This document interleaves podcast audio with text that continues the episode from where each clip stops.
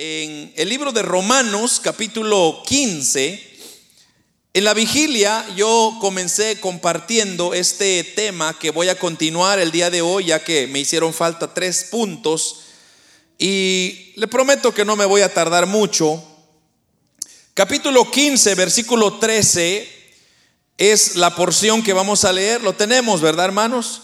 Dice la palabra del Señor, y el Dios de esperanza os llene de todo gozo y paz en el creer, para que abundéis en esperanza por el poder del Espíritu Santo. Me gustaría si lo, cambiarían ahí a la NBI. Quiero leerlo en la NBI porque creo que la NBI le, le da un poco, un poco más de, de sazón a este, a este versículo. Mire lo que dice la NBI, ahí está en la pantalla. Que el Dios de la esperanza los llene, mire esto, de toda alegría y paz a ustedes que creen en Él, para que rebosen de esperanza por el poder del Espíritu Santo. Amén.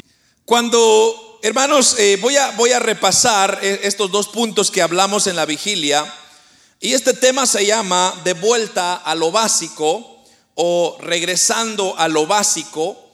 Eh, le puse así porque me recordé de un, de un instante en mi vida cuando eh, el Señor pues me permitió la oportunidad de participar en un equipo de béisbol, porque pues ese era mi deporte, tal vez lo suyo es el fútbol, yo no sé cuál es su deporte favorito, pero usted se va a identificar con esto y es que en un equipo de, ya sea de béisbol, fútbol o lo que sea, eh, uno de los elementos que se requieren es que todos los jugadores jueguen en equipo. Todos los jugadores se les demanda hacer su parte correspondiente. Entonces, por ejemplo, si es un, un, portero que va a estar en la portería, ¿cuál es la función del portero? La función del portero es proteger ese arco de los tiros que van a venir contra él. Esa es su función de él. La función del portero no es hacer goles, sino es proteger, ¿verdad? La cancha o, la, portería donde él está.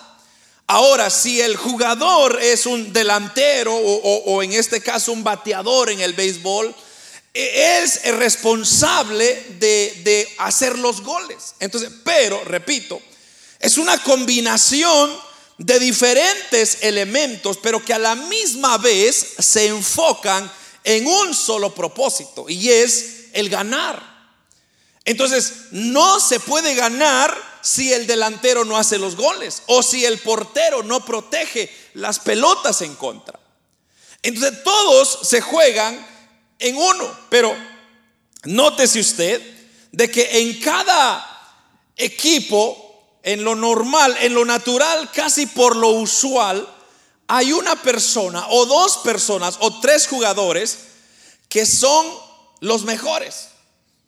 Entonces, por ejemplo, eh, ayúdenme acá, yo no soy muy fanático del fútbol, pero por, ejemplo, eh, Leonel, Messi, por ejemplo, Leo Messi, cuando yo digo de Leo Messi, ¿qué es lo que se viene a su mente? Lo primero que usted piensa es, ese es un tremendo jugador.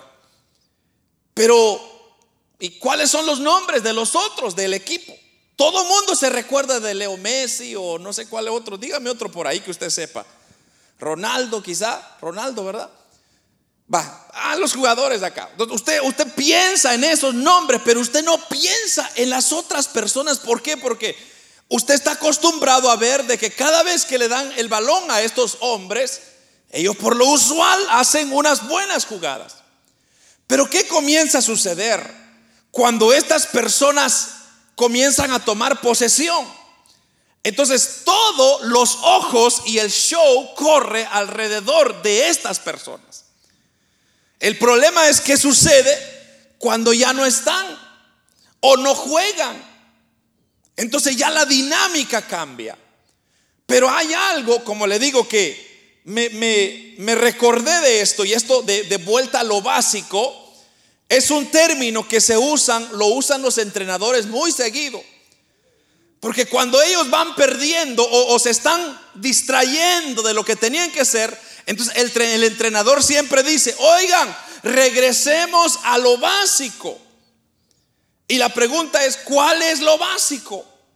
Lo básico es aquellos elementos que al principio nos ayudaron a llegar a donde hemos llegado. O sea, todo hacer mi parte correspondiente y aquel hacer su parte correspondiente y aquel hacer su parte correspondiente para que todos saquemos adelante el equipo. Entonces, ahora, trayendo esa idea a lo espiritual, el apóstol Pablo nos recuerda y nos dice, volvamos a lo básico de la vida cristiana. ¿Por qué nos está diciendo eso? Porque hoy en día, como hice mención el día viernes, tenemos tantas distracciones, tantas cosas que, tantos avances tecnológicos que ya hoy en día hemos olvidado la esencia de lo que era la vida en sí. Porque nuestra dependencia es tan increíble de todo lo que usted mira. Por ejemplo, yo les, les preguntaba cuántos aquí vivieron la época de los 80, de los 70, 80 y los 90. Yo viví los 90, por ejemplo, ah, bueno, 80 y 90, yo nací en los, en los 80 pero yo viví un poco de los 80 y los 90, pero yo me recuerdo, ahora que me recuerdo bien, yo tenía un tío que se había comprado un televisor, pero como de 3 pulgadas, que 5 pulgadas quizá, era así chiquitito, blanco y negro, no sé cuántos se recuerdan de eso, con unas antenotas así, ¿verdad, hermano? Ah, grandísimas. Y yo me recuerdo que mi tío lo compró y lo puso en un mueble, pero tan alto para que nadie lo tocara. Entonces, yo me recuerdo que cada vez que teníamos la oportunidad, todos los niños llegaban a la casa de mi tío y se sentaban en el suelo y comenzábamos a ver en esa pantallita el chavo del 8. ¿Cuántos se recuerdan del chavo del 8? El chapulín, ¿verdad, hermanos? Han de decir los jóvenes, what is that? Ah, pero eran unas comedias que, en ese entonces, pero eso era todo lo que había. Cuando había que cambiar de canal, mi tío se levantaba, agarraba un, ni era escalera, sino era un, pequeño eh, stool, una de estas banquitas, y, él le cambiaba y, no había nada. Le cambiaba otra vez y no había nada, y, y regresaba al mismo. Teníamos que ver ese mismo canal. Pero era tan emocionante que teníamos que estar ahí para poder, hermanos, experimentar lo que era esto de la televisión. La radio ya ni se diga, no habían teléfonos. Entonces, si usted perdía a su hijo, a su hija, hermano, que Dios lo ayude, porque no hay forma de comunicación. Me, recuerdo que en ese entonces solo se, se comunicaba a través de telegramas. ¿Cuál se recuerdan de los telegramas aquí? Hermano, era una, cosa pero nunca, nunca, nunca miraba usted personas. Hermanos, eh, ¿cómo voy a decir esto? Eh, usted nunca miraba personas, eh, ¿cómo puedo decir? De la mente, afectadas de la mente, estresadas, porque había tanto que hacer. Hoy en día nuestra generación está sufriendo una de las pandemias más grandes y es del problema mental porque nos estamos siendo bombardeados por tanta información y tanta influencia que ha existido. Entonces eso, hermanos, de, tanta información, por ejemplo, hoy en día, hermanos, las redes sociales han venido a hacer eso. Han venido a llenar nuestra mente, nuestro corazón de, de tanta preocupación, porque ahora ya se escucha una guerra, ya hay otra cosa aquí, hay otra cosa allá, y, comenzamos a estresarnos. Entonces el apóstol Pablo está diciendo es, bueno, ya es suficiente, regresemos a lo básico, al ABC del Evangelio. Entonces ahí es donde el Señor pues me dio esta porción, que, que lo que dice, lo voy a leer en la NBI, porque dice que el Dios de la esperanza los llene de toda alegría entonces, ¿por qué está él diciendo al Dios de la esperanza que los llene de toda alegría? Porque estos elementos que antes teníamos ya no los tenemos. Una de las cosas que el apóstol Pablo nos, ilustra acá. Uno de los fundamentos básicos de la vida cristiana es darle fuerza a la fe. Porque la fe, amados hermanos, es un elemento tan esencial. Es como aquella vitamina que usted depende de ella, porque si no, se muere. Entonces, nosotros hemos perdido muchas veces la fe, porque como le dije, estamos llenos de tanta información, bombardeados de tanta información, y se nos olvida que la fe es un elemento esencial, es un elemento que, hermanos, una vitamina que usted la necesita todos los días. Una definición de la fe es, hermanos, eh, como lo dice la NBI, ahora bien, la fe es la garantía de lo que se espera. Es tener certeza de lo que no se ve. O sea, tener fe es creer en algo que usted no mira que, se va a realizar o que ya está listo. Usted no lo observa. Entonces, si usted ve algo, por ejemplo, yo le digo, mire, eh, le vendo esta bocina, entonces usted dice, eh, está bien y comienza a inspeccionar, pero eso no es fe porque usted lo está viendo, pero si yo le llamo por teléfono y usted no está viendo eso, entonces yo le digo, mire, tengo una bocina, usted por fe me va a creer a mí que yo le estoy vendiendo una bocina. Usted no mira, no observa. Entonces, la fe en el Señor es eso. Es tener esa garantía de lo que vamos a esperar. ¿Qué vamos a esperar? Estamos esperando tener esa convicción, tener una firme convicción de que Cristo, de que Dios es Dios real. Porque hoy en día lo que el mundo nos está diciendo es, Dios no existe. Si Dios existiera, porque hay tantas guerras? Si Dios existiera, porque hay tantas pandemias? porque hay tanta enfermedad? porque hay tantos niños muriéndose de hambre? Pero entonces si nosotros creemos que es culpa de Dios, es porque usted sabe que hay un Dios, pero ¿cómo lo sabe? ¿Por qué lo anda culpando? Porque usted sabe que hay un Dios. Ahora, no es culpa de Dios, obviamente, porque Dios no tiene la culpa de nada. El culpable siempre ha sido el ser humano por su necedad. Porque el hombre siempre ha velado por sus propios intereses y entonces en base a eso se ha llevado a medio mundo encima.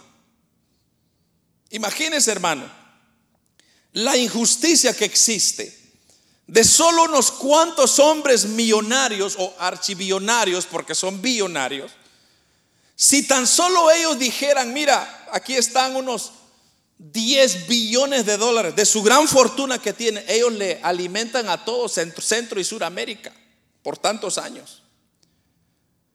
Pero ¿por qué no lo hacen? ¿Por qué nadie le culpa a ellos? ¿Por qué siempre le culpamos a Dios? ¿Por qué no le decimos, ¿por qué no donan ustedes algo? No les va a hacer falta. Pero así es el hombre. Entonces, uno de los elementos, como dije, que el cristiano necesita regresar es a energizar su fe, es a darle la importancia de la fe. Porque la fe, hermanos, eh, en Dios, tener fe en Dios es esencial para poder agradarle. Y eso me encantó esta porción que les compartí, Hebreos 11.6. Mire, si me lo ponen por ahí, por favor. Hebreos 11.6. Mire, esto es para grabárselo, hermano. Mire lo que dice. Pero sin fe es imposible agradar a Dios. Porque es necesario que el que se acerca a Dios crea que le hay y que es galardonador de los que le buscan. Hay un cuantos elementos acá. Primero dice, es imposible agradar a Dios si no tenemos fe. Luego dice que es necesario creer que cuando nosotros nos acercamos a Dios, que Dios ahí está, ahí nos está esperando y que va a proveer para nosotros. Pero tercero, en ese mismo versículo dice que Él es galardonador de los que le buscan. Esto es lindo, porque tenemos a un Dios que no como el hombre, como lo que acabo de explicar, que el hombre solo acapara para sí, acapara para sí. Por ejemplo, esto, Elon Musk creo que se llama, Hermano, un hombre que solo está acaparando en un, en un día se hace un billón de dólares ese hombre. ¿Y qué pasa con el resto? Pues que se muera de hambre. Y pueden haber tantas personas necesitadas, Él no se toca el corazón ni la conciencia. Pero en cambio Dios es diferente. Porque Dios no es mezquino, no es un Dios mezquino. Dios es un Dios que siempre está proveyendo para sus hijos. Solo con el hecho de que usted tenga vida ya es un trabajo que Dios hizo por usted el día de hoy. Solo con el hecho de tener un trabajo, Dios ya hizo todo por usted y por mí. Solo con el hecho de ver la luz del sol, ya es Dios trabajando para nosotros. Porque si usted se regresa al Génesis, dice que Dios habló y con una palabra Él dijo, hágase la luz. ¿Y que dice? Y la luz se hizo. O sea que con una palabra Él puede decir, quiten al sol y el sol se quita. Pero ¿sabe qué sucedería? Nos congelaríamos. Pero Dios no es así, sino que Dios todos los días le dice al sol, sol, sal sobre la tierra, ilumina la lluvia, que caiga la lluvia sobre la tierra. ¿Por qué? Porque Dios es así de bueno. Entonces, la fe es esencial para agradarle. Segundo, la fe en Jesús es, es esencial para encontrar el perdón y la vida eterna. Es lo que dice Juan 8:24. Por eso os dije que moriréis en vuestros pecados, porque si no creéis que yo soy, en vuestros pecados moriréis. Eso fue lo que dijo Cristo a aquellas personas de que sin fe no hay otra alternativa. O sea, la fe es un elemento, como dije, importantísimo en la vida del creyente. Ahora, la pregunta es, ¿cómo estimulamos la fe? ¿Qué puedo yo hacer para adquirir fe? Entonces, la palabra nos da la respuesta. Y si me puede poner ahí Romanos 10, 17, por favor, porque la palabra de Dios está diseñada para producir fe. Mire lo que dice Romanos 10, 17. Hermanos, esta palabra que Dios nos da dice, así que la fe es por el oír y el oír la palabra de Dios. Así es como usted va a adquirir fe. Si usted no quiere tener fe, no oiga palabra. Entonces la pregunta es, ¿qué tipo de palabra voy a oír, hermano? Pues puede leer la Biblia, puede oír un audio, puede oír predicaciones. Eso le va a fortalecer la Biblia. También, de hecho, a través de la lectura de, la Biblia podemos nosotros estimular nuestra fe. Es, hermanos, elemento necesario. Ahora, pasemos a lo segundo. Eh, el segundo elemento básico que necesitamos tener es fortalecer nuestra esperanza. Y eso era lo de ahí nos quedamos porque hablamos un poco sobre hoy en día la esperanza se está perdiendo.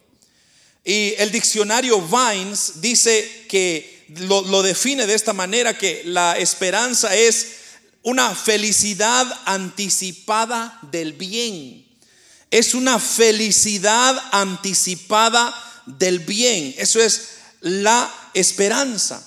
O sea, no es una ilusión no es algo inseguro, no es, algo que quizá, no, es una certeza, es una convicción que así va a ser. Entonces es una expectativa que usted sabe que se va a realizar. ¿Por qué? Porque esa es la esperanza. Entonces, ahora, ¿por qué es tan importante la esperanza? Porque la esperanza es necesaria para perseverar en esta tierra para que usted no se desanime, para que usted no deje tirado, hermanos, todo lo que hasta ahora tiene, tiene que tener esperanza. Mire lo que dice Romanos 8:25. Si me ponen ahí Romanos 8, voy a pedirles muchos, versículos ahí porque no los anoté, pero lo, lo que estamos hablando es que la importancia de tener esperanza es necesario para yo poder perseverar. Mire lo que dice Romanos 8:25. Pero si esperamos, lo que no vemos, eso es esperanza, con paciencia lo aguardamos. O sea, lo que está diciendo es, si nosotros esperamos lo que no vemos, eso es esperanza, o sea, usted tiene algo, pero usted sabe que ahí está. Entonces, ¿qué hace usted?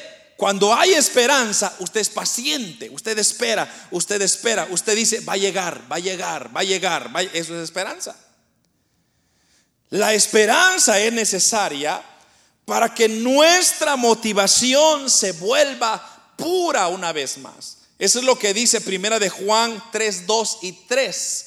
Primera de Juan 3, 2 y 3. La esperanza es necesaria para que nuestra motivación vuelva una vez más. Era lo que yo le decía, que los deportistas le, le, dicen a sus jugadores, volvamos a lo básico, o sea, volvamos a jugar como antes lo hacíamos, sin importar quién era la estrella, o había estrella o no había estrella. Lo importante es juntos echarle ganas.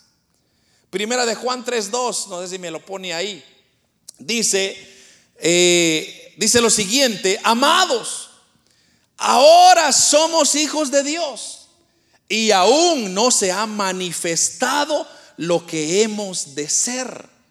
Mire esto, pero sabemos que cuando Él se manifieste, seremos semejantes a Él, porque le veremos tal como Él es. Versículo 3. Y todo aquel que tiene esta esperanza, ¿en qué? En Cristo, se purifica a sí mismo, así como Él es puro. O sea, cuando hay una esperanza de que Cristo, vamos a ver a Cristo, usted se preocupa, usted se cuida, usted se protege. No, no, ¿Cuánto le han pasado este ejemplo? Por ejemplo, este es un ejemplo práctico para todos. Cuando vamos al dentista, ¿Verdad? Cuando tenemos una cita con el dentista, ¿cuántos se cepillan antes de ir con el dentista? ¿Ah? ¿Verdad que es una, una naturaleza normal? Si usted no va con el dentista y no hay cita, usted se le olvida si tiene que cepillarse o no. Claro, se cepilla en la mañana o después de comer, pero casi nunca usted agarra el cepillo y dice, me voy a cepillar porque es que tengo que brillar los, los dientes. Pero si usted tiene una cita con el dentista, hermano, voy a cepillarme bien para que el dentista vea que sí me estoy cepillando. Así somos nosotros. Entonces, pero ¿por qué tenemos esa motivación? Porque vamos a ver al dentista. Entonces, como vamos a ver al Señor, usted y yo necesitamos fortalecer esta esperanza, aumentar esta esperanza, darle fuego a esta esperanza para no apagarla. Porque como dije, tenemos tantas influencias que nos quieren apagar la esperanza. ¿Por qué? Porque mucha gente dice, oh hermano, mire esto de, que Cristo viene, eso es un cuento de viejitos. Y puede ser que sí sea. Pero eso no le quita el hecho de que Cristo sí va a venir por su iglesia. La razón por la cual Cristo no ha venido por su iglesia es porque Él está dando tiempo para que todos procedamos a un arrepentimiento. Porque Dios no es un Dios malo. Dios no es un Dios como el hombre, que el hombre lo dice y lo hace y ya. Dios es paciente, su misericordia es grande. Entonces, así como cuando un atleta se desanima, entonces a menudo el entrenador le dice, regresemos a lo básico. Regresemos una vez más a, a lo sencillo que era. El problema es que uno se complica mucho, hermano, y uno tiene tantas cosas y, que aquí el botón este y el botón aquello y acá y allá y esto. Y... Regresemos al principio. Regresemos a lo básico. Tal vez no regresemos tanto a esa pantallita chiquita, ¿verdad, hermano? Pero regresemos a lo sencillo, a lo práctico. Entonces, por ejemplo, hermanos, hoy los televisores ya, ya no hay necesidad de caminar. Pero mire cómo estamos. Ya no caminamos. Yo me recuerdo, hermanos, que antes, cuando había que ir a comprar la leche, había que caminar unas dos, tres cuadras. ¿Cuántos se recuerdan de eso?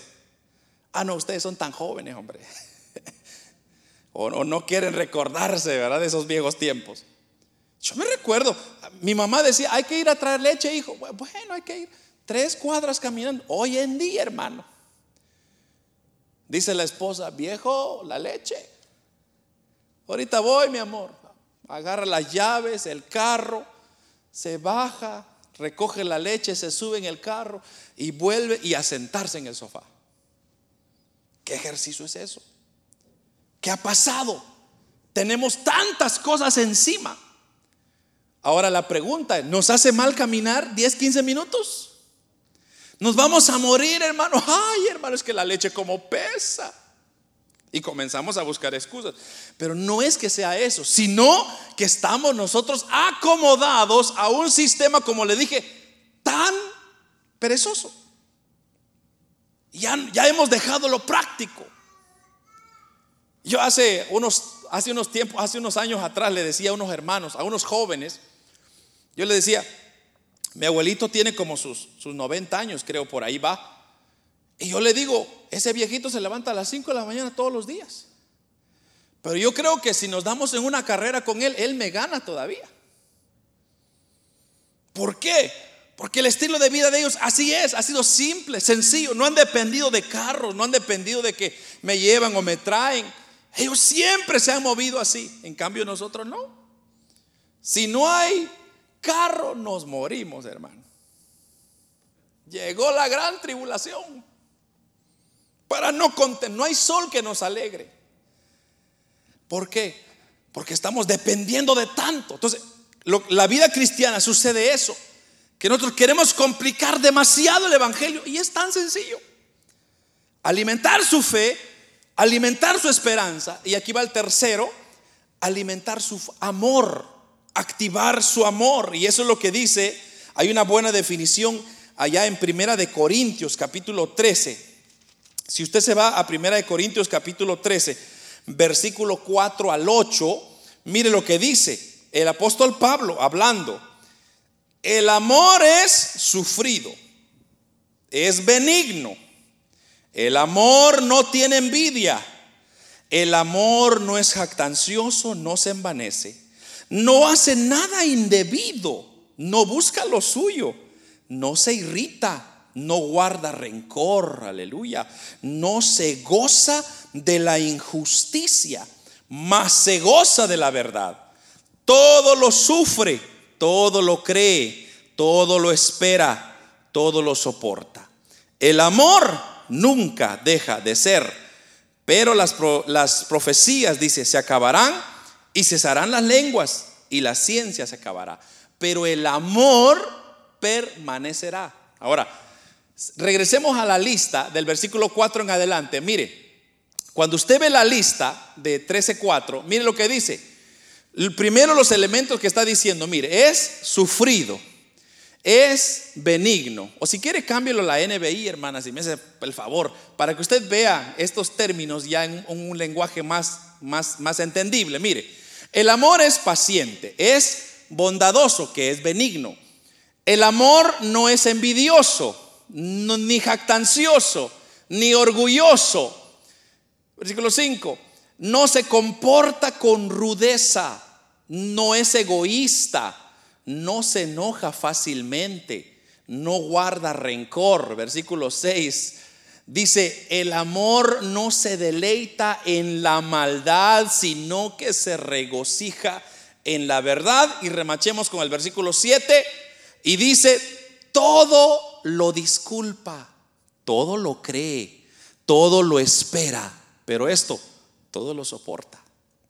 ¿Verdad que, hermano, el amor ya es otra cosa?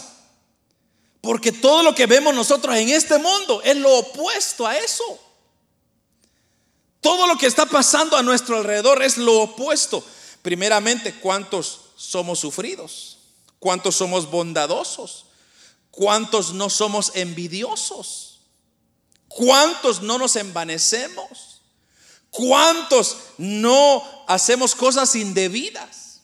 Creo que todo lo opuesto es lo que vemos nosotros reflejado en nuestra vida.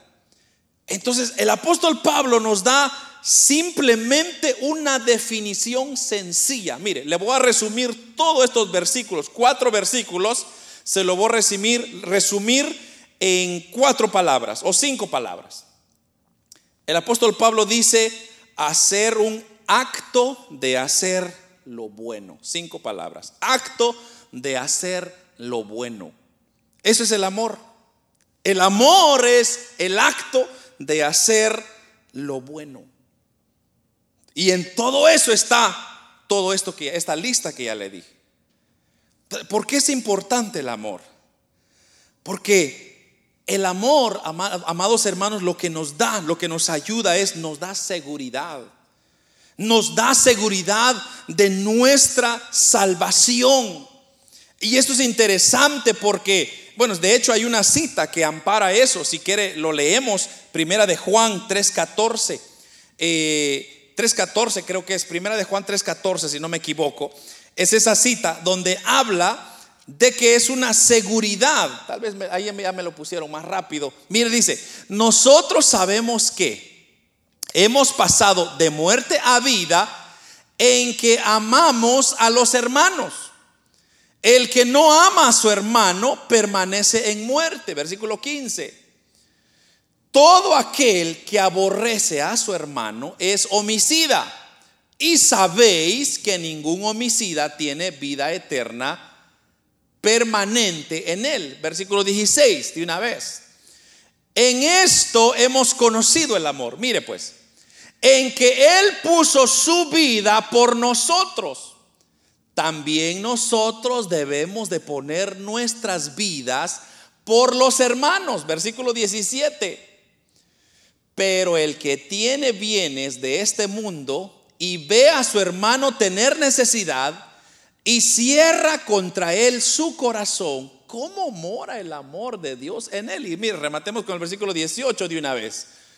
Hijitos míos, no amemos de palabra ni de lengua, sino de hecho y qué? Y en verdad. Eso es el amor. Ahora, qué difícil es esto en la práctica. Sí, hermano, es difícil. ¿Por qué? Porque a nosotros se nos ha enseñado desde chiquitos, defiéndese hijo, defiende sus derechos, no vaya a ceder, no vaya a compartir su lonche. ¿Verdad? Así se nos ha enseñado toda la vida, toda la vida. Entonces usted crece y entonces usted llega al Evangelio y usted dice, no, a mí me dio, yo no comparto mi lonche con nadie, que se muera de hambre el hermano. Esa hermanita que se muere porque ella se lo merece. Así me dijo mi mamita. Así crecemos. Pero ¿qué dice ahora acá? Que tenemos que hacer lo opuesto, dar nuestra vida por los hermanos, así como Cristo dio su vida por nosotros. ¿Cómo está eso, hermano? Ahora, usted podría decir, oh hermano, si yo he hecho tantas cosas buenas y me han pagado mal, y eso es cierto, yo se lo creo. Pero eso ya no es culpa de Cristo o de nadie. Eso es culpa de que ese hermano no supo madurar, no supo pensar. Y le dañó, sí le dañó. Pero usted tendrá mayor recompensa porque confió en Dios y usted hizo lo correcto. Entonces el amor nos asegura, nos da esa seguridad de que siempre tenemos que amarnos los unos a los otros aunque así sea difícil. La pregunta es, ¿cómo activamos esto del amor? ¿Cómo volvemos a retomarlo? Es bien sencillo, hay dos cosas. Al igual que los, los tesalonicenses, por ejemplo, y lo vamos a leer ahorita en Primera de Tesalonicenses capítulo 4 al 9, aquí tenemos una gran enseñanza que nos dice el apóstol Pablo, pero mire, aquí Dios nos enseña cómo amar. Versículo 4, eh, capítulo 4, perdón, versículo 9. Pero acerca del amor fraternal dice, no tenéis necesidad de que os escriba, porque vosotros mismos habéis aprendido de Dios que os améis unos a otros. Ahora, nótese lo que está diciendo acá, que hemos aprendido de Dios. La pregunta es, cómo nos ha amado Dios. ¿Cómo ha sido el amor de Dios para con nosotros? ¿Acaso no ha sido un amor extraordinario, hermano? ¿Sí o no? Va, mire pues, pensemos un poquito.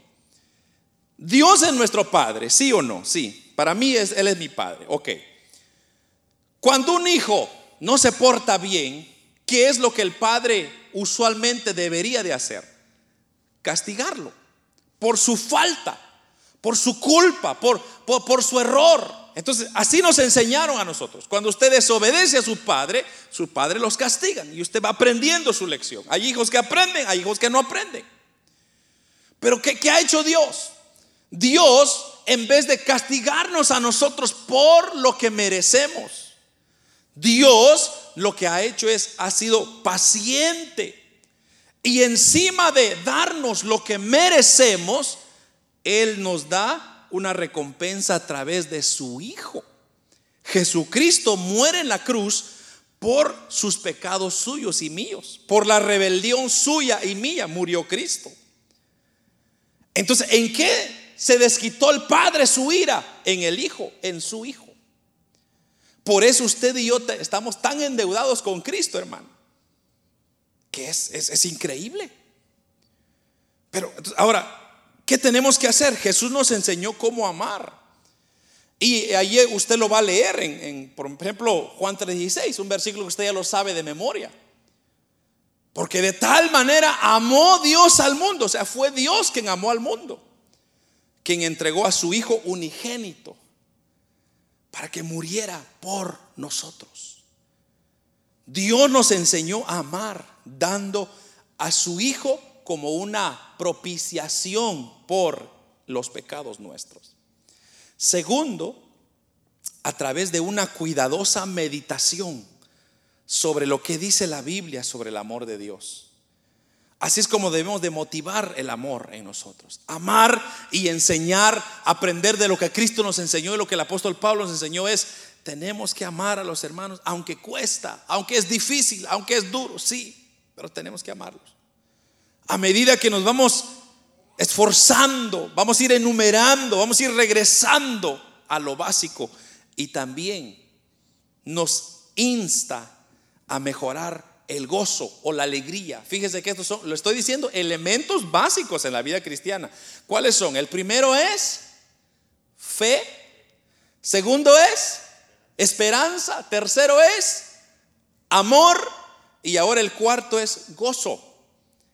El cristiano necesita tener gozo. ¿Cómo mejorar su gozo? ¿O cómo definiríamos gozo o alegría? Porque es el mismo término. Gozo es el mismo término de alegría. De hecho, la palabra griega para definir alegría es chara, C-H-A-R-A, chara. Y esto está estrechamente relacionado con otro, otro verbo que es charis. Y charis lo que quiere decir es gracia. Entonces es, y gracia se define como un favor inmerecido, que a su vez produce un deleite, una alegría, un gozo. Por eso, como le digo, este término de, alegría viene de charis, porque charis es gracia. Y gracia es un favor inmerecido. Y como es un favor inmerecido, entonces produce alegría. Porque usted no lo merece. Pero, pero ¿qué produce? Entonces, por ejemplo, un ejemplo práctico para que aquí nos podamos entender. por ejemplo, ¿qué sucede? Si yo le digo a usted, mire hermano, aquí le voy a dar 5 mil dólares. Ah, ¿qué, qué, cara va a poner usted, hermano? Usted va a decir, ay hermano, pero ¿qué, por qué está haciendo eso? Pues, usted quizá va a cuestionar cuál es su intención, hermano. Quizás usted lo cuestione. Pero usted está viendo que yo le estoy, no hermano, estoy dando un regalo. Yo le quiero regalar 5 mil dólares, es suyo. Entonces usted va a decir, oh, pero ¿quién soy yo para merecerlo? ¿Por qué no se lo dio al otro hermano? ¿Verdad? Es una gracia inmerecida. Pero luego cuando usted recibe, bueno, dice, pues bueno, el hermano quizás me lo quiere regalar, gloria a Dios. ¿Qué produce en usted eso? Tristeza, ¿verdad, hermano? Usted se pone tan triste, ay, ¿por qué me dieron cinco mil? Yo quería diez mil. ¿Verdad que no? Hermano, lo que produce eso en usted es alegría. Usted no se lo merecía, pero se lo regalaron. Entonces usted dice, wow, qué alegría. ¿En dónde lo vamos a gastarlo? Familia, vamos a comer, aleluya. Hay alegría. Eso es el gozo o la alegría que Dios provee. Y esos son elementos, como dije, básicos, sencillos para poder caminar en la vida. Hay que disfrutar de una gracia inmerecida. ¿Cuál gracia, hermanos? La gracia de Dios para con nosotros. A mí siempre me gusta pensar el gozo o alegría como una respuesta que deleita. O en otras palabras, una gracia inmerecida que recibimos de Dios. Dios, hermanos, a mí me ha bendecido tanto como usted no tiene idea. A mí me han regalado carros. Y me han regalado casas. Así no literalmente, pero Dios me lo ha dado porque yo no he podido. O sea, yo, yo, no, en lo humano pues yo no he tenido como decir, oh, es que yo tengo las cualidades, hermano. Yo, no. Cuando todos me habían dicho, no, tú no calificas para, ni siquiera para un shed, una casita de esas chiquitas. Tu crédito está mal, tú no, no, no calificas para nada. Pero luego, confiando en Dios, y viene Dios y dice, hijo, ahí está tu casa, es tuyo. Claro, yo la tengo que pagar, pero Dios siempre suple, Dios siempre me sorprende. ¿Cómo lo hace? Es una gracia inmerecida que Dios me da. Y yo me pregunto y digo, ¿qué he hecho yo, hermano, para merecerlo? ¿Qué he hecho yo para merecer este amor? Nada. Yo no he hecho nada en lo absoluto. Solo ha sido la gracia de mi Señor Jesucristo. Ha sido charis, la gracia ha sido el amor de Dios para conmigo. Entonces, ¿cómo no voy a amar yo a Dios? ¿Cómo no voy a amar yo a mis hermanos? ¿Cómo no voy a amar yo a mis enemigos, hermano, cuando Dios me ha bendecido tanto? Entonces, ¿cuál es la importancia del gozo o la alegría? El gozo es un elemento esencial, lo que constituye el reino de Dios. Mire, regresemos a Romanos capítulo 14, versículo 17 Romanos 14, 17 dice, porque el reino de Dios, mire esto, no es comida ni bebida, sino justicia, paz y gozo y alegría, dice este versículo, en el Espíritu Santo. Déjenmelo ahí, mire, mire, la NBI lo dice un poco mejor. Póngamelo la NBI, hermana, por favor. Porque el reino de Dios no es cuestión de comidas o bebidas, sino de hacer justicia, tener paz y alegría en el Espíritu Santo. E-, Esto está interesante, hermano. Déjemelo ahí, por favor. Mire lo que dice, pues. O sea, muchas iglesias hacen bebidas y comidas. va a venir la gente porque hay comida y bebida. Y sí, ahí va a estar la gente. Pero el día que no hay comida, la gente se va a ir porque no hay comida. Pero dice el Señor, es que la iglesia, porque es el reino de Dios, es la iglesia, no es cuestión de comida. Claro, puede haber comida y eso, hermano, pero eso no es el plato principal. El plato principal en la iglesia es hacer justicia, tener paz y gozo o alegría, como lo dice acá, en el Espíritu Santo. Eso, hermano, es la clave para poder regresar a lo básico. Usted y yo necesitamos regresar a eso. No a las comilonas, porque las comilonas siempre van a estar ahí. Pero hacer la justicia, que es hacer lo recto, lo justo, lo adecuado, lo necesario, eso nos va a producir una paz, que va a ser el siguiente punto que vamos a, estudiar. Pero entonces la pregunta es, ¿cómo podemos nosotros mejorar o adquirir este gozo, esta alegría. Entonces, algo que a mí me impresiona, me impresiona, y mire, vamos a, tal me lo prepara ahí, Juan 15, 11. Algo que a mí me impresiona es que Jesús, como sus apóstoles, hermanos, nos dieron palabra de, gozo, de alegría. Y mire, mire lo que dice esta porción, Juan 15, 11. Estas cosas, dice Cristo, Cristo está hablando, estas cosas os he hablado para que mi alegría, mi gozo esté en vosotros y vuestro gozo sea cumplido. Notemos bien lo que está diciendo Cristo. Estas cosas os he hablado. O sea, Él ya nos advirtió, ya nos dio. ¿Qué nos dio? Su palabra. Lo que tenemos acá, Él ya nos lo dio. ¿Para qué? Para que en nosotros esté el gozo, la alegría.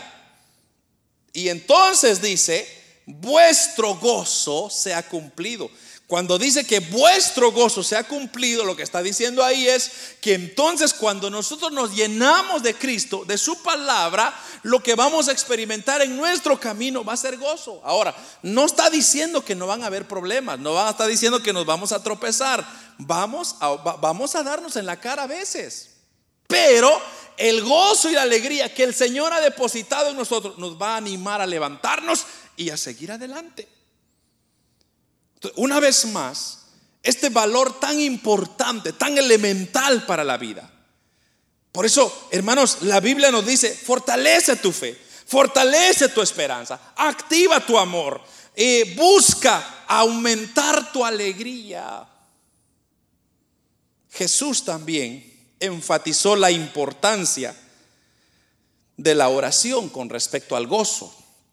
Y esto lo dice Juan 16, 24 que la oración nos produce gozo. Mire, Juan 16, eh, 24 dice, hasta ahora nada habéis pedido en mi nombre. Pedid, hombre, y recibiréis. ¿Para qué? Para que vuestro gozo, una vez más, sea cumplido. Entonces, ahí está hablando de pedir, pero ¿cómo pedimos? A través de la oración. La oración es el medio de comunicación con Dios. Si usted no ora, no se puede comunicar con Dios. ¿Por qué? Porque la oración es, muchos dicen hablar con Dios, y sí, así es, hablar con Dios, pero es tener esa conexión directa con Dios. Esa línea roja, ese teléfono rojo como tienen los presidentes. Por ejemplo, si usted quiere alcanzar al presidente, llámele en la línea roja, él siempre contesta. Porque el que llama a esa línea roja, el presidente sabe que es una cosa de emergencia. No vaya usted a llamar ahí, mire, me puede ayudar. No, a la cárcel lo van a llevar. Ahí usted cuando llama a la línea roja es porque usted necesita o está viendo el peligro. La oración es esa línea que nos conecta con Dios y que dice, nos produce gozo. Eso es lo importante, eso es lo interesante. La oración contestada siempre nos, nos produce, hermanos, una alegría, un gozo. Algo que cuando usted mira que Dios está obrando en su vida, Dios está haciendo milagros en su vida, hermano, usted tiene unas ganas de seguir adelante. Pero ¿por qué nos desanimamos muchas veces? Porque, ay, otra vez el domingo, otra vez la iglesia, otra vez la, la Biblia, hermano, demasiado. Porque usted ya perdió su gozo, perdió su fe, ya perdió su esperanza. Pero hay que volver a retomar eso, volver a retomar y eso nos va a dar fuerza para continuar. Porque mire, hermano, esto no se, está, no se va a poner más fácil, esto no se va a poner más sencillo, esto quizás se va a complicar más. Si es que ya comenzó la tercera guerra mundial, como dicen, entonces esto solamente se va a poner más peor. Peor de lo que ya está. Pero a mí no me, a mí no me aflige, hermano, a mí no me asusta. Estaba diciendo, mi esposa me dice, están diciendo que de 18 años a 60 tienen que ir a la guerra. O sea que nosotros todavía calificamos para ir a la guerra. Aleluya. Entonces, imagínense, si los, los otros países se meten ahorita en la situación de Ucrania, lo más seguro, Rusia ya dijo, yo voy a contraatacarlos. ¿Y qué, va a ser? qué significa eso? El país se va a ir en guerra, hermano. Y usted tiene que estar listo para dejar unas cuantas viudas. Y le digo, mi esposa, estás joven para dejarte sola. Tienes mucha vida todavía. Pero si así va a tocar, pues que Dios te bendiga. Entonces, ¿pero qué tenemos que hacer en medio de tanta incertidumbre, tanta situación? ¿Qué podemos hacer? Volver a activar el gozo, volver a activar la fe, volver a activar la esperanza volver, hermanos, hermanos, amarnos los unos a los otros y aunque venga una bomba y nos tire acá, podamos morir felices, no amargados. Los amargados no vinieron, aleluya. El último, con la cual termino. Disfrutemos de la paz. Disfrutemos de la paz. ¿Por qué? Porque la paz se define como, bueno, de hecho, eh, es el diccionario Vines dice que la paz se define como tener, bueno, déjeme como lo anoté acá, dice relaciones armoniosas, o sea, armonía, tener armonía entre los hermanos. Eso es lo que significa paz. Se utiliza para usualmente armonizar, para convivir, para compartir con, con los hombres, con las naciones, con Dios mismo, con uno mismo. O sea, tener paz es eso, tener esa tranquilidad, tener esa eh, eliminar más bien, yo, yo diría que tener paz es eliminar o destruir la depresión espiritual. Porque cuando hay depresión espiritual, entonces no hay paz. Porque cuando hay la depresión lo que viene a hacer es que nos viene, nos viene a alimentar nuestro pensamiento pensando que nos quieren hacer algo daño, o nos quieren dañar. Entonces usted comienza a ver a medio mundo sospechoso y dice, ese hermano me está viendo mal, yo creo que algo malo tiene contra mí. se, le nota, se le nota. Y tal vez los hermanos están tranquilos. Tal vez los hermanos ni siquiera están pensando en usted. Así me dijo un hermano, fíjese, un hermano, y esto me pasó a mí literalmente hace muchos años atrás en una iglesia. Y me dijo, habían dos hermanitos así hablando, platicando. Y, me dice el hermano, fíjese que yo creo que están hablando de mí. Y yo le dije, ¿por qué están? ¿Cómo lo sabe usted? Porque yo telepáticamente no puedo detectar eso. Y me dice, eh, es que yo, yo veo que me está echando el ojo a mí, entonces como que le está diciendo al otro hermano algo malo de mí. Yo dije, hermano, usted tiene problemas. Hermano, usted tiene una depresión espiritual porque algo mal está. Eh, ¿Cómo sabe usted que están hablando eso? Entonces, eh, yo le digo, hermano, tenga paz. ¿Por qué le dije yo que tenga paz? Porque la paz nos ayuda a tener confianza y seguridad. Entonces, el, el elemento, hermanos, importante, crucial que tenemos que tener en el reino de Dios o que el reino de Dios constituye es la paz. Voy a leer otra vez lo que dice Romanos 14, 17 al 19. Mire lo que dice Romanos 14, ahí donde estábamos, 14, 17. Porque el reino de Dios no es comida ni bebida, sino justicia, paz y gozo en el Espíritu Santo. Mire, porque el que en sus el que en esto sirve a Cristo agrada a Dios y es aprobado por los hombres. Así que Sigamos lo que contribuye a la paz y a la mutua edificación. Así que sigamos a lo que contribuye la paz. Póngame eso en la NBI, por favor, este versículo 19.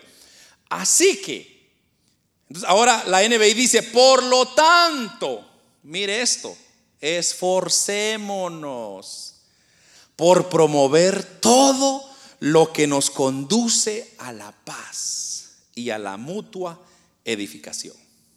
Más claro que esto ya no puede estar. ¿Qué tenemos que hacer? Motivarnos, hermanos, motivarnos, esforzarnos, esforzarnos a promover la paz. Paz, paz, paz. ¿Por qué? Porque, hermanos, usted puede estar en donde usted quiera, a las horas que usted quiera. Cuando usted tiene paz, no tiene miedo de nada. La paz, hermanos, con los hermanos inclusive, es algo tan agradable. Mire lo que dice segunda de Corintios, con la cual ya voy terminando, hermanos. Segunda de Corintios capítulo 13, versículo 11. Mire lo que dice este versículo 13, 11. Dice, eh, por lo demás, hermanos, tened gozo, perfeccionaos, consolaos y sed de un mismo sentir. ¿Y qué dice? Y vivir en paz. Y el Dios de paz y de amor estará con vosotros. Lo básico, volvamos a lo básico. Es lo que está diciendo ahí. Volvamos a tener la paz. Hermanos, ay, es que me están hablando, me están comiendo. Pues que lo coman. Ah, es que me están haciendo sopa, hermano. Pues que lo hagan en sopa o en asado, como quieran. Cuando usted sabe que usted está bien, usted no tiene nada que temer, hermano. Ahora, si usted anda en malos pasos, pues preocúpese porque algo le está atormentando ahí. Pero cuando usted está recto, haciendo las cosas correctamente, usted no tiene, como dice un dicho por ahí, no hay mosca que nos asuste. Tener la paz con Dios es un efecto positivo en nuestra paz con nuestros enemigos. Y eso lo dice Proverbios 16, 17, la cual ya no lo vamos a leer. Ahora, quiero finalizar con esto. ¿Cómo podemos disfrutar de la paz de Cristo? La paz con Dios comienza con la justificación que se encuentra en Cristo. Eso lo dice Romanos 5.1. Hermanos, cuando usted es justificado por Cristo, entonces ya no hay nadie. Póngame ahí por favor Romanos de una vez 5.1, con la cual voy a terminar. Eh, eh, cuando usted tiene esa paz, cuando usted tiene esa justificación de Cristo, entonces dice, justificaos pues por la fe. Tenemos paz para con Dios por medio de nuestro Señor Jesucristo. Justificaos pues por la fe. Cuando hay justificación, yo tengo paz. ¿Por qué? Porque el hombre me puede acusar de esto y de aquello y lo que quiera, pero que me acuse Dios a mí, eso es otra onda. Ese es otro nivel. Porque Él sí es perfecto, es santo. Y Él sí puede juzgarnos porque Él es perfecto. Usted y yo no somos imperfectos. Por eso yo no le puedo juzgar a usted. Porque yo soy imperfecto. Así como usted falla, yo fallo, hasta más. Una vez le dije a, los líderes, cuando yo le estaba predicando a los líderes, yo le digo, cuando usted apunta el dedo a alguien, hay tres dedos que lo están apuntando a usted. Y usted está apuntando uno. Sí, fíjese, cuando usted le hace así, tres dedos me están apuntando a mí. O sea, yo soy tres veces peor que el que estoy apuntando. Ah, entonces voy a apuntar así, dijo un hermano. Tampoco. Pues imagino se dejan, ¿verdad, hermano? Pero vamos al punto. Que, usted y yo somos pecadores. ¿Por qué lo voy a juzgar yo a usted? ¿Por qué lo voy a ver mal yo a usted? Si yo soy peor que usted. Quizá usted tiene sus cosas, yo tengo las mías, el hermano tiene las suyas, pero eso no tenemos que fijarnos en eso, justificados a través de lo que Cristo ha hecho. Y si el Señor me juzga a mí, ahí hay que tener cuidado, porque Dios sí sabe y Él es santo y Él puede justificarnos o condenarnos. Pero como dice, justificados pues por la fe tenemos paz para con Dios. Así que la oración, amados hermanos, es un elemento que puede alimentar o aumentarnos la paz. Cuando usted sienta que está en problemas, en líos, en situaciones, ore, ore, ya va a ver, hermano, usted va a sentir una paz. Usted va a sentir una tranquilidad. Yo, hermanos, eso lo he aplicado siempre. Cuando hay un problema, una situación, yo lo primero que digo es permíteme, déjeme orar, déjeme orar. Y hermano, cuando usted ora, una paz vuelve a entrar a su corazón y dice, yo preocupándome por un problemita. Cuando mi Dios está sentado en su trono de gloria y Él tiene el control absoluto de todas las cosas. Entonces, con esto finalizo. Cinco elementos básicos que necesitamos para pelear la buena batalla de la fe. ¿Cuáles son, hermanos? Energizar la fe, fortificar la esperanza, activar el amor, mejorar la alegría, pero sobre todo disfrutar de la paz. Y con eso, hermanos, cerramos. Y, es más, ¿sabe qué? Me gustaría dejarle con esta porción, Santiago 1.21. Ahora sí ya, termino. Santiago 1.21. Mire lo que dice esta porción. Eh, ahí voy a esperar que me lo ponga la hermana. Dice, por lo cual, desechando toda inmundicia y abundancia de malicia. Mire esto, recibid con mansedumbre la palabra implantada, la cual puede salvar vuestras almas. NBI, please. Gracias. Mire, es que hermano, me gusta la NBI porque está en nuestro idioma, ya no necesito traducirle. Mire, por esto, vaya, despójense de toda inmundicia y de la maldad que tanto abunda, para que puedan recibir con humildad la palabra sembrada en ustedes, la cual tiene poder para salvarles la vida. Ahí, hermanos, creo que cierra Santiago esto de volver a lo básico. Volvamos a lo básico, hermano. Volvamos a la oración, volvamos a la lectura. Yo sé que no, es de malo, hermano, no es malo tener, ver televisión, no es malo ver redes sociales. los extremismos son los malos. Cuando usted solo ahí pasa, ahí sí, preocúpese. Pero todo en un balance es bueno, pero que no vaya usted a estar enterrado más en la televisión que en la Biblia. Es que hermano, ya me eché 10 series de Netflix y Disney Plus. ¿Y, cuántos versículos leyó, hermanito? No, hermano, es que cuando yo leo la Biblia, hermano, sueño me da. Y por eso lo tengo cerca de la almohada, porque cuando no puedo dormir, hermanito, tengo insomnio, leo la Biblia, viera que qué efectivo es, me dijo un hermano una vez. Qué triste, hermano, que usemos la palabra solo para eso. Es un balance, como dije. Mire, hermano, todo es bueno. Eh, Eclesiastés dice, todo es vanidad, pero todas las cosas con balance está bien. Usted quiere jugar fútbol, juegue fútbol, hombre. Usted quiere hacer esto, hágalo. Pero siempre no olvidándose de lo básico. Fortalecer su fe, fortalecer su esperanza, activar su amor y, y continuar amando a los hermanos y sobre todo teniendo paz. Cuando usted tiene esos elementos, hermano, usted disfruta el resto de cosas con una tranquilidad como usted no tiene idea. Amén y amén. Vamos a orar, hermanos, en esta tarde. Padre que estás en el cielo, te damos gracias.